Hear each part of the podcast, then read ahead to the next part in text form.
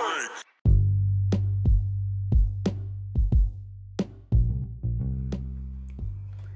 aí, meu querido, minha querida, tudo bem com você? Seja bem-vindo a mais um episódio do podcast Neuro You, porque todo mundo tem um cérebro e o direito de entender como ele funciona. E o tema de hoje é um tema que provavelmente você já ouviu falar, provavelmente já se sentiu nesse lugar e a gente vai discutir hoje quais são alguns sintomas, o que, que dá para fazer para melhorar. Veja bem, vamos falar da síndrome do impostor.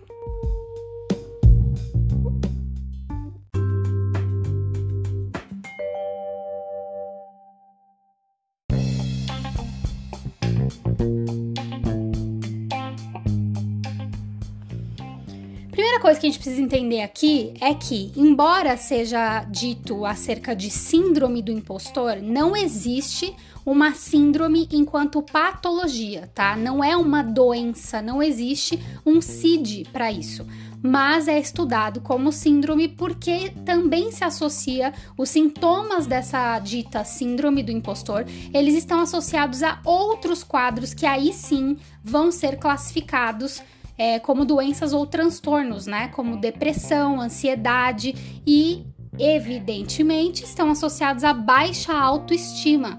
Por quê? Porque a pessoa começa a duvidar das próprias capacidades e habilidades e começa a ter comportamentos de autossabotagem, tá? Então, essa é a síndrome do impostor, quando basicamente a gente não se sente capaz, não se sente hábil, não acredita na própria realização, acha que é um impostor em alguma área de atuação e geralmente está ligada à atuação profissional. E aí você fica naquela vibe de meu Deus do céu, vão me descobrir a qualquer momento e vão descobrir que eu não sou isso que eu digo ser ou que eu aparento ser, tá? Então é algo extremamente disfuncional, porque não leva em conta anos de estudo, não leva em conta as suas habilidades, seus resultados, seu, seus prêmios de excelência na vida, tá? Então podem ser prêmios reais, assim, ganhou o prêmio de tal coisa por ter feito tal coisa, ou os resultados profissionais. E isso é especialmente sério quando nós somos remunerados por uma atividade, tá? Então a pessoa ganha para aquilo e fala: "Cara, eu não sou digno de receber isso porque eu sou impostor na minha área de atuação". Já dá para perceber o quão sério é isso e o quão sabotador de autoestima é essa síndrome do impostor, certo? Uma coisa que a gente precisa entender é que não existe uma profissão ou um grupo de pessoas especialmente privilegiado para sofrer de síndrome do impostor, tá? Seres humanos podem sofrer dessa síndrome. Então, homens, mulheres, é, contadores, médicos, enfermeiros, profissionais do direito, empresários, estudantes, doutorandos, doutores, livre docentes pode sofrer desses quadros, ok? Então, é o que os cientistas, as, as ciências sociais, os estudos mostram que a causa é chamada de superdeterminada, ou seja, existem tantas variáveis possíveis que ninguém consegue descobrir qual é a variável determinante, tá? Mas existem já algumas pistas nesses estudos. Quais são as pistas? Vem de experiências da infância que são associadas à síndrome do impostor, então você sempre era criticado, você nunca era valorizado.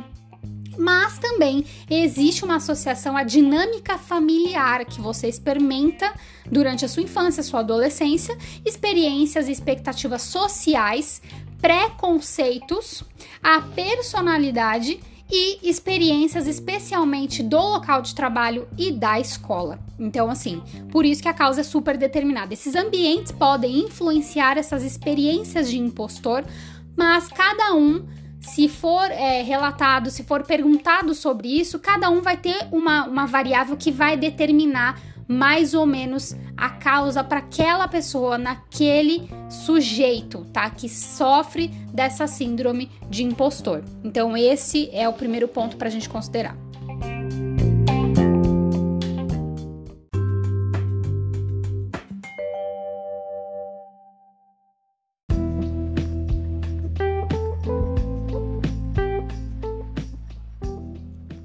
Ponto crucial da síndrome do impostor que, na verdade, assim, ferra com a performance e com a nossa autoestima.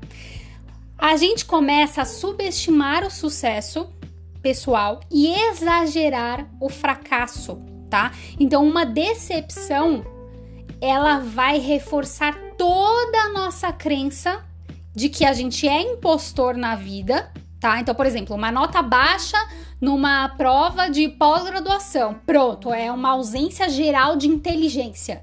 Eu não consigo, eu não nasci para isso, eu não vou me dar bem nunca nisso aqui, porque você tirou uma nota baixa, né? Então acontece uma hipergeneralização de situações em que são objetivas e pontuais, tá? Então isso vai reforçar a nossa crença de que a gente é indigno, que a gente não consegue, que a gente é incompetente, que a gente sempre vai fracassar tá? E evidentemente isso é um jeito bem complicado de viver, né? Porque assim, nada nunca vai dar uma satisfação, porque quando você é bem sucedido, aí qual é o pensamento que vem? Não, pera, foi sorte. Não, eu, aconteceu isso comigo porque fulano me ajudou. Não, porque fulano foi responsável. Não, isso não foi, é, não pode ser atribuído a mim. Não é um mérito meu.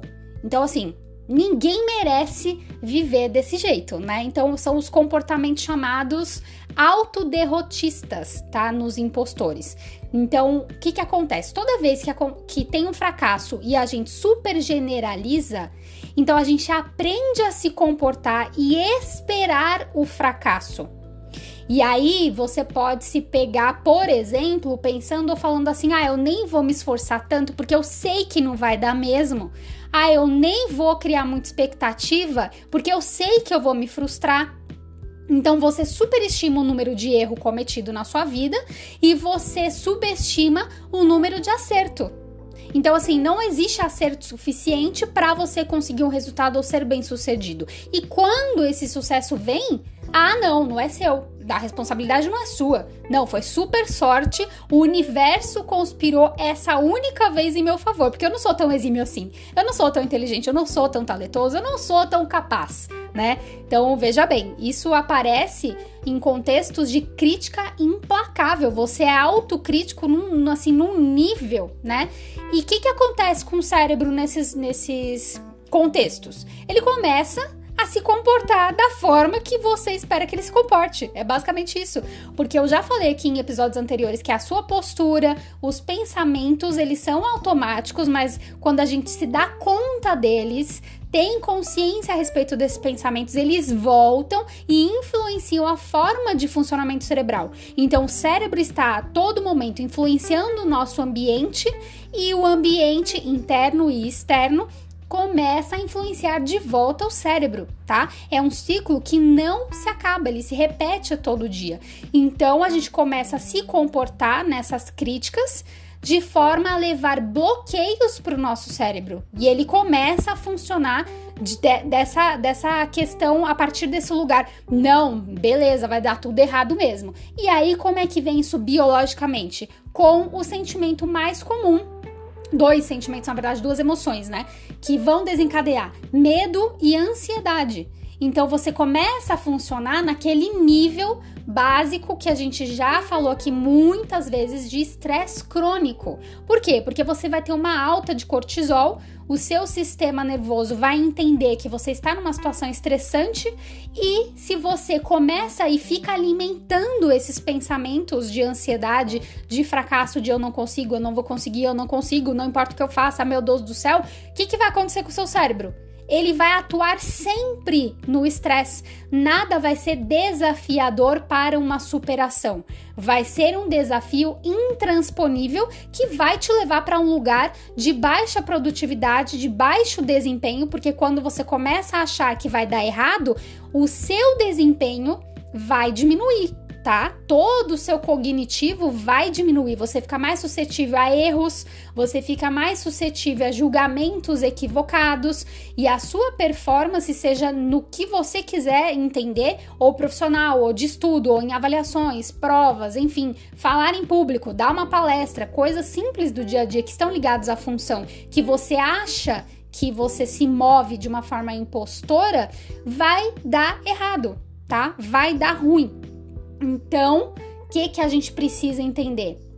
Que a experiência ou síndrome do impostor vai impedir a reação adequada ao mundo, às nossas atividades diárias, da forma mais adequada, da forma mais tranquila e adaptativa, tá? Então a gente precisa compreender essa dinâmica e começar a pensar o que que nós estamos valorizando, quais os pensamentos que vêm e a gente tem consciência e quais pensamentos que nós estamos alimentando que estão influenciando diretamente no nosso comportamento e no nosso desempenho.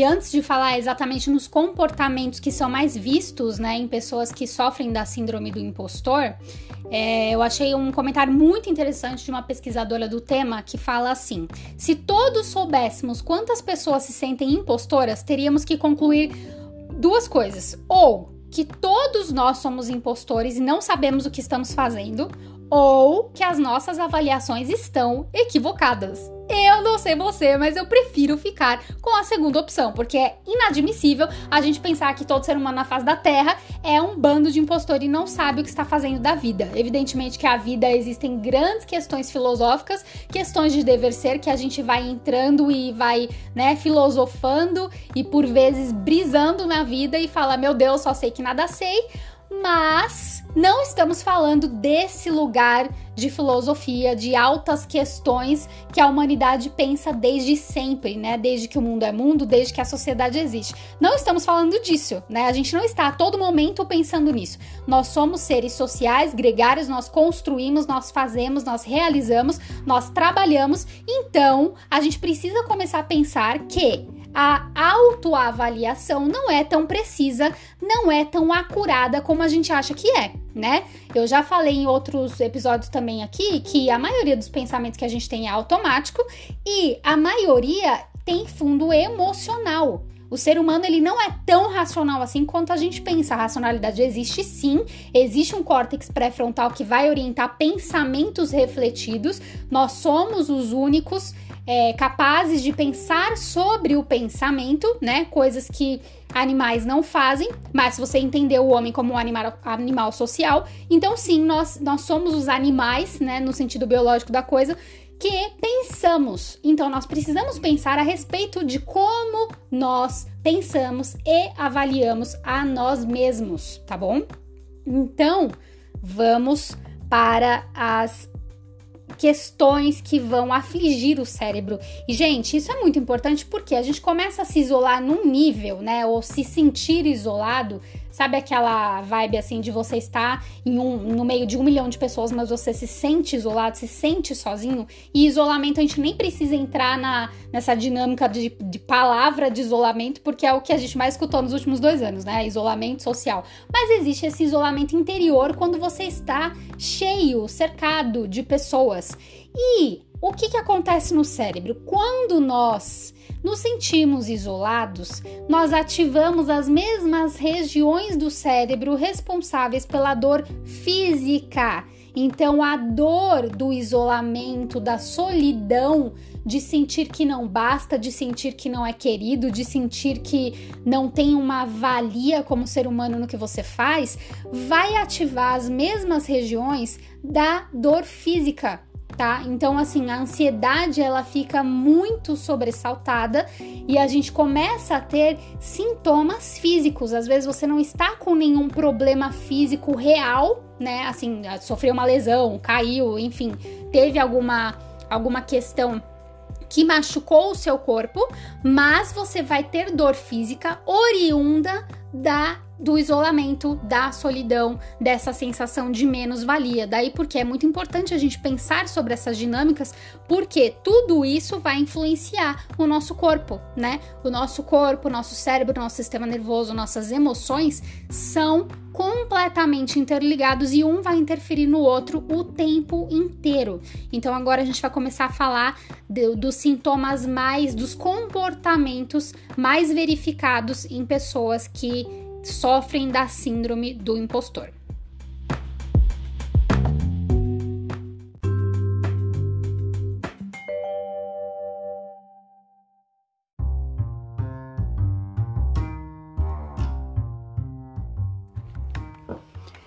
Primeira, primeiro comportamento aqui: excesso de perfeccionismo, que vai se desdobrar no excesso de trabalho.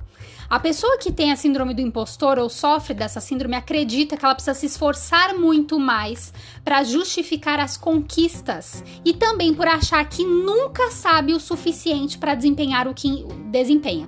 Não é aquela necessidade de autoaperfeiçoamento constante, que isso é saudável, né? A gente nunca sabe tudo, sempre precisamos é, estar atentos ao nosso nível de conhecimento e crescer nesse conhecimento, mas não é disso que eu tô falando. É aquilo assim, eu não posso falar nada nunca, eu não sou digno de me expressar de forma alguma nessa área, porque eu nunca sei nada. Não é eu nunca sei o suficiente ou posso me aprimorar e estar atualizado na minha área de atuação. Você acha que você nunca sabe absolutamente nada. Então você precisa justificar esse desempenho e evidentemente que esse tipo de comportamento vai aumentar muito o seu esgotamento pessoal e a sua ansiedade, tá? Próximo comportamento é autossabotagem. Como a pessoa acredita que o fracasso é inevitável e que a qualquer momento ela vai ser desmascarada, né? Porque o impostor ele é descoberto, ele é desmascarado, ele é exposto. Então sempre existe esse medo de exposição, né? De ser desmascarado. E aí, o que que acontece? Não se gasta energia para que algo realmente seja bem sucedido, tá? Então, assim, ao, naquele comportamento primeiro que eu falei, que é o excesso de trabalho, excesso de dedicação, excesso de perfeccionismo, a autossabotagem é nem vou fazer, porque aí não vai dar errado, porque se eu fizer vai dar errado, então não faço, então não vou ser julgado, então eu diminuo a chance de ser descoberto. É bizarro isso. E provavelmente acho que todos nós já nos sabotamos alguma vez na vida, né? É, terceiro lugar, procrastinação. Sempre as pessoas que sofrem dessa síndrome do impostor estão adiando tarefas importantes, coisas que são importantes, que precisam ser feitas, são adiadas para o último momento, tá? Então, assim, o que, que acontece? Você não quer fazer frente àquela obrigação, àquela tarefa, aquilo que precisa realmente ser, ser feito para se evitar o momento de avaliação ou crítica. Então a, o cérebro entra naquele modo assim: não, não faz hoje, não, não faz. Você sempre tá adiando, porque você não quer o sofrimento de fazer a tarefa, porque lá na frente essa tarefa, qualquer que seja ela, vai ser julgada. Então é o relatório, é o escrito, é o vídeo, é, sei lá, a reunião, qualquer tarefa, tá? Que esteja relacionada a esse desempenho profissional, ela é adiada por medo de avaliação e de crítica. Depois, medo de se expor. Sempre a pessoa está fugindo de momentos de exposição e essas exposições podem ser de qualquer ordem, né? Mas assim, tá, vai expor para o chefe, para o líder, vai se expor numa reunião, vai se expor fazendo uma palestra, enfim, qualquer interação social que demande uma exposição vai ser completamente associada a medo, a ansiedade. Por quê? Porque você não acredita na conquista obtida, você não acredita no elogio das pessoas, né? Alguém chega e fala: "Nossa, você mandou bem nisso aqui". Então, você simplesmente não quer se expor para evitar ao máximo o julgamento das pessoas. Depois, um que a gente conhece muito bem, né? Porque você não precisa ter síndrome do impostor ou sofrer disso para sentir isso e para entrar nessa vibe, que é a famosa comparação. A exigência pessoal aqui é muito alta. Então existe um perfeccionismo que vai levando para comparação com outras pessoas, de modo que você sempre acha que você é inferior, você sempre sabe menos, até que o seu mérito suma. E aí entra naquela vibe de não, mérito não é meu, não, mas eu não sei tudo isso, não, mas eu dei sorte. Então você nunca acha que é bom o suficiente, vai se comparando com os outros, vai validando esse pensamento de que você não é bom, e às vezes essa pessoa com quem você se compara, ela pensa: meu, como o fulano é bom, como ele é competente, nossa, como ele faz o trabalho bem feito. E você tá lá, não, porque eu não sou bom, não, porque o, o ciclano é bem melhor que eu e, e não sei o quê. Então essa comparação ela é extremamente presente como um comportamento desadaptativo que vai gerar ansiedade, tá? E depois querer agradar a todos. Então a gente começa, quando a gente está nessa experiência de impostor, a gente quer causar uma boa impressão.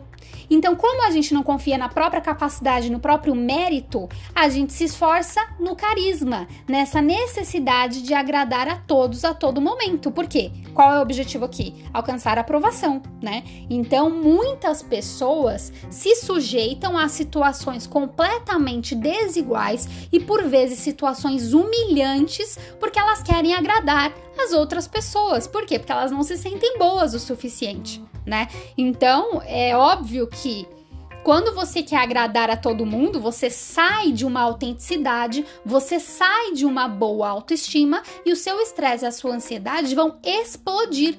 Por quê? Você tá fazendo aquilo, não é o seu normal, não é a forma é, tranquila de existir para você, né? Em qualquer situação que seja uma situação completamente vexatória por vezes, né? Em alguma interação social que você tenha, mas você tá ali fazendo, querendo agradar, e aí você começa o quê? A se anular. A sua autoestima começa a ser minada, você não se aceita, né? O, o impostor ele não se aceita, ele não se reconhece como bom, como competente, como hábil, né? Como digno da remuneração, como digno daqueles resultados ou daqueles títulos, enfim, daquele reconhecimento. Então você tenta ser reconhecido fazendo coisas que não dizem nada a respeito da sua personalidade, a respeito de como você se move no mundo, tá? E aí é muito comum que o desdobramento mais sério disso seja quadro depressivo. Esses sintomas de ansiedade podem levar a quadros depressivos.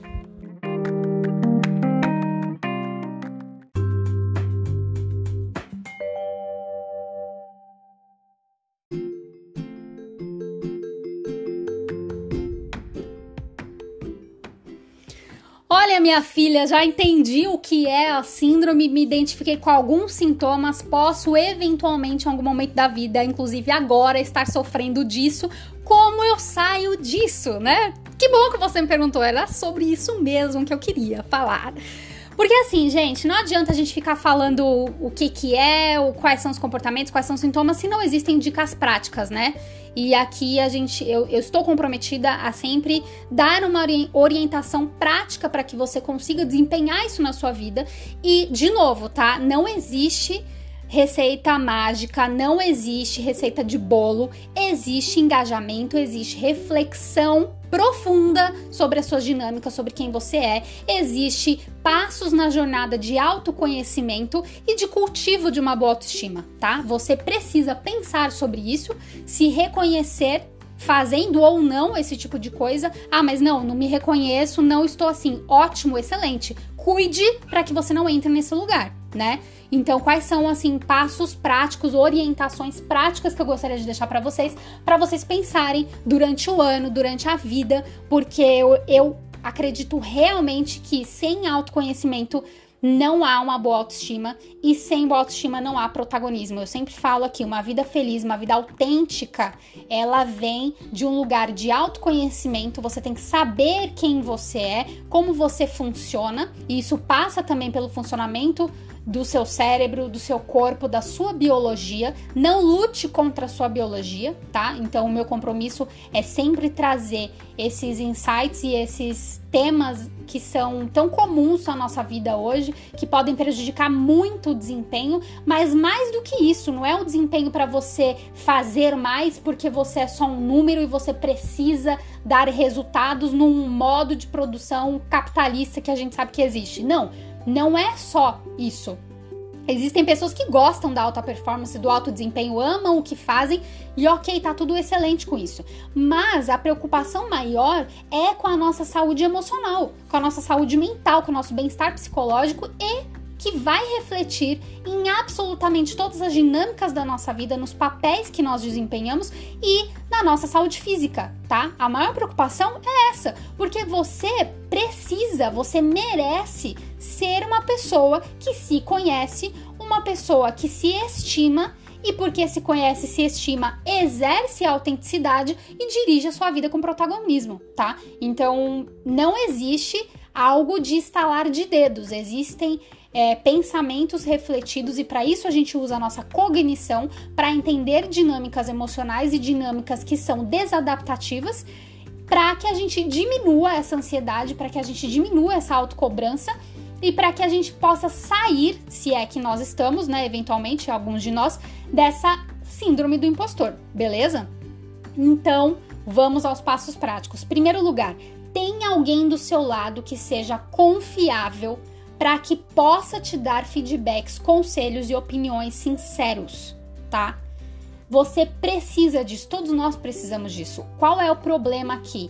A gente começa a prestar atenção em tudo que é opinião dos outros. Eu já falei e vou repetir: existem pessoas que não merecem a sua atenção, porque elas só vêm criticar por criticar, elas não conhecem a sua história, elas não sabem quais são as suas dinâmicas, elas, elas não estão comprometidas com o seu crescimento, com o seu bem-estar. Então preste atenção em quem você está confiando as dinâmicas da sua vida, quais opiniões você está levando em consideração e de quem você está ouvindo conselhos, ok? E se for no ambiente profissional, que essa pessoa seja experiente, que essa pessoa tenha bagagem, que essa pessoa seja seu mentor de vida. Todos nós precisamos de mentores na vida tá? Então, eu sei que essa palavra tá bem em voga hoje, tá bem na moda, mas nós precisamos olhar mentoria com um olhar sério. Mentor é a pessoa que tem história, que tem experiência, que é confiável, que tem credibilidade e, acima de tudo, está comprometida com o seu desenvolvimento, com os seus resultados, com o seu bem-estar, ok? Então, esse é o primeiro direcionamento aqui para vocês. Segundo, compartilhe suas inquietações, suas angústias com amigos, com familiares. E aí entra nessa dinâmica, mas a diferença entre alguém mais experiente, confiável e essas pessoas que eu estou falando agora são amigos próximos, são pessoas do seu círculo íntimo de confiança, tá? A pessoa com quem eu compartilho absolutamente tudo na minha vida de inquietações é o Weber, meu esposo, porque nós construímos um relacionamento, nós já estamos há 15 anos juntos, nós conseguimos construir um relacionamento de cumplicidade, de carinho, de respeito, tá? Além de meu marido, ele é o meu melhor amigo. Ele é a pessoa com quem eu posso falar de absolutamente tudo, uma pessoa que vai me ouvir sem julgamentos, né? Que tem suas opiniões próprias, sim, que diverge de mim muitas coisas, sim, até por conta de personalidade, de perfil comportamental, enfim, de visão de mundo, né? O, não é porque você é casado com alguém que as pessoas são iguais no casamento, muito pelo contrário, mas ele entende o meu funcionamento e ele consegue me ouvir a partir de um lugar de empatia como ser humano. E eu sei que as opiniões que ele me dá, os feedbacks que ele me dá, são completamente sinceros. Por quê? Porque nós construímos diariamente um relacionamento saudável para que exista esse círculo íntimo de confiança, para que ele possa ver todas as minhas vulnerabilidades que eu não mostro para outras pessoas. Porque a ideia aqui não é você se desnudar para todo mundo e falar: "Ai, gente, olha como eu sou vulnerável. Nossa, olha os meus erros". Ninguém gosta de fazer isso, né? E é perigoso, né, gente? Vamos lá. Na sociedade que a gente vive é perigoso você se desnudar dessa forma é, e mostrar lados vulneráveis que você não deve mostrar para outras pessoas. Então existe um ciclo de público, existe um círculo de privado e existe um círculo de intimidade. Então, que você compartilha suas inquietações e angústias num círculo íntimo que vai realmente te dar a segurança para você se abrir e para você ter respostas sinceras que levem em conta o seu desenvolvimento, ok? Depois, treine a autoaceitação. Você não é perfeito, você tem defeitos, você tem qualidades, ok? Você não é só defeitos e você não é só qualidades.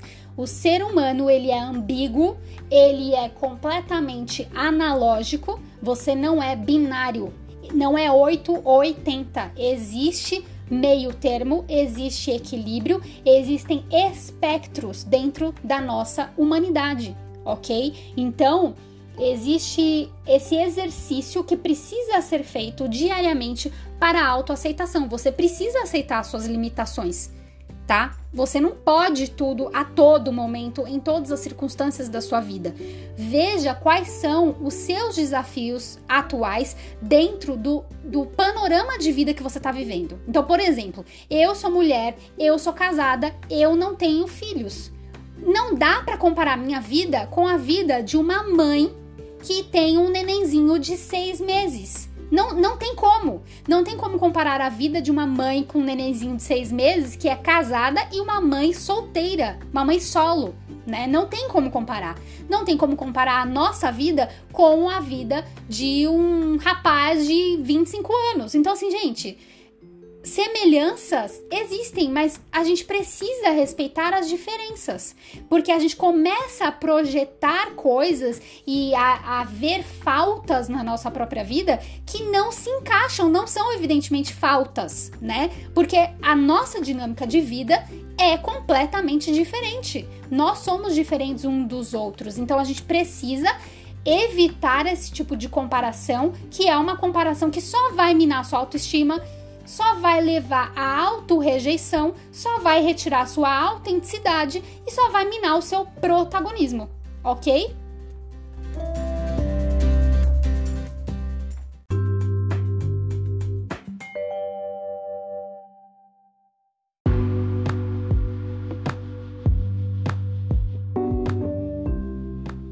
Pausa para beber água, porque eu estou falando demais, não é mesmo? Vamos lá, continuando. Respeite as suas limitações.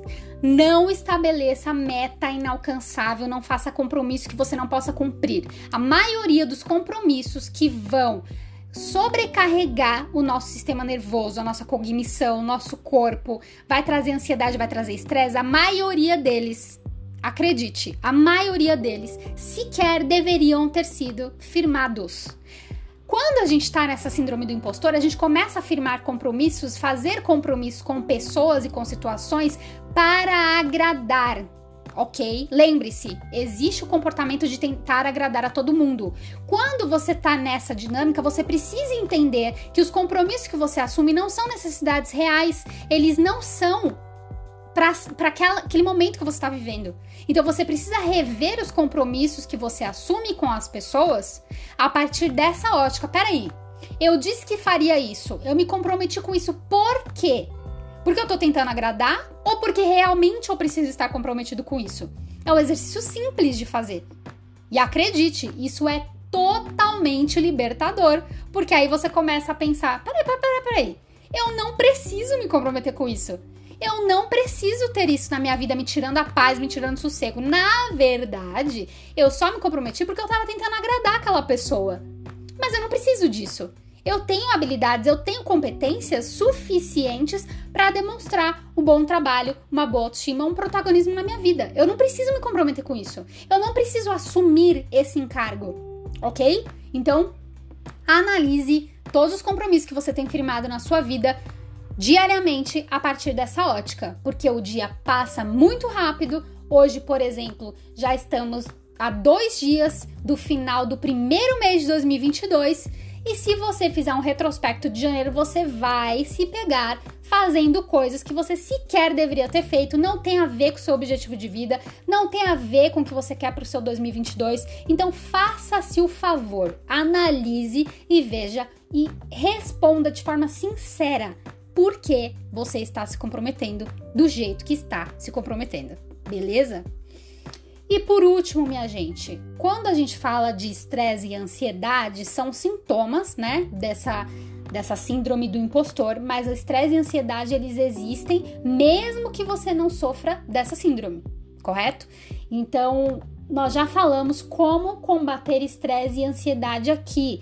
Biologicamente, a gente tem aumento de cortisol, a gente tem baixa de neurotransmissores de bem-estar, como serotonina, dopamina. Quando o estresse cronifica, ele pode levar a um esgotamento muito sério. Então, quais são as medidas simples que vão te livrar, vão diminuir, aliviar o estresse e a ansiedade? E vão promover, com certeza, o seu autoconhecimento e a sua autoestima. Exercício físico pratique exercício físico diário, tá? Ele é um potente, potente inibidor de estresse e ansiedade. Então, fica ligado nisso também, beleza? A alimentação, tenha uma alimentação saudável, dedique-se a isso, faz parte do autocuidado, porque existe um eixo, chama-se intestino-cérebro, eixo intestino-cérebro, tá? Existe no nosso intestino uma microbiota intestinal, são bactérias, muitas, mas muitas bactérias que povoam o nosso intestino. E quando existe uma desordem nessas bactérias, acontece muita desordem no nosso sistema digestivo, imunológico e vai afetar, acredite, vai afetar a nossa autoestima, porque vai começar a gerar distúrbios de ansiedade e estresse crônico. E a alimentação saudável, ela fornece os nutrientes que as bactérias precisam para povoar o nosso intestino e para produzir todos os neurotransmissores de bem-estar. Por exemplo, 70% da serotonina é produzida no intestino, não no cérebro, ok? Serotonina ela é responsável pelo bem-estar físico, pelo bem-estar psicológico. Então, quando você toma cuidado com a sua alimentação, acredite, você está atuando para aliviar o seu estresse e a sua ansiedade. Você está fornecendo ao seu corpo os nutrientes de bem-estar que ele precisa para poder ter combustível para sustentar toda a sua vida, todo o seu dia, todo o seu comportamento, o seu sistema nervoso, tá bom? Então não negligencie isso, por favor.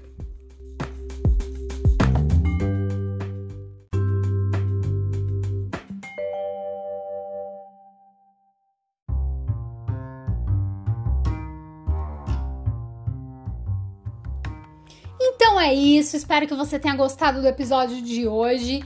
E lembre-se, lacunas de competência todos nós temos, tá? Inseguranças todos nós temos, mas que essas lacunas de competência que eventualmente você possa se deparar na sua vida seja uma força motriz para o seu aprimoramento, para o seu aperfeiçoamento. Isso sim é necessário, isso sim é um desafio que vale a pena encarar. Que as suas inseguranças elas sejam inseguranças que sejam justificadas, tá? Sempre se pergunte por que estou inseguro.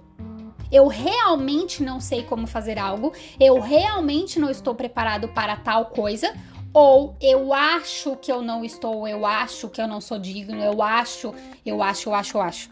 Então, separe achismos de competências reais e necessidades reais de aperfeiçoamento, tá?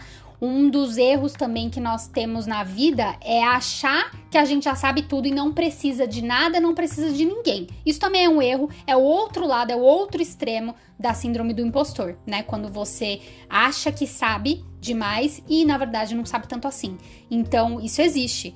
Qual é o equilíbrio? É exatamente você conseguir perceber quando realmente existe lacunas em competências e habilidades que precisam ser desenvolvidas ou quando realmente você já tem essa competência, essa habilidade e na verdade você precisa parar de ter comportamentos autossabotadores. Eu espero que você tenha gostado desse episódio. Se você gostou, fez sentido, compartilhe com pessoas, amigos que você conhece que precisam saber dessa síndrome do impostor, como sair dela, como reconhecer e que precisam de mais autenticidade, conhecimento e protagonismo na própria vida. Até semana que vem. Abraço!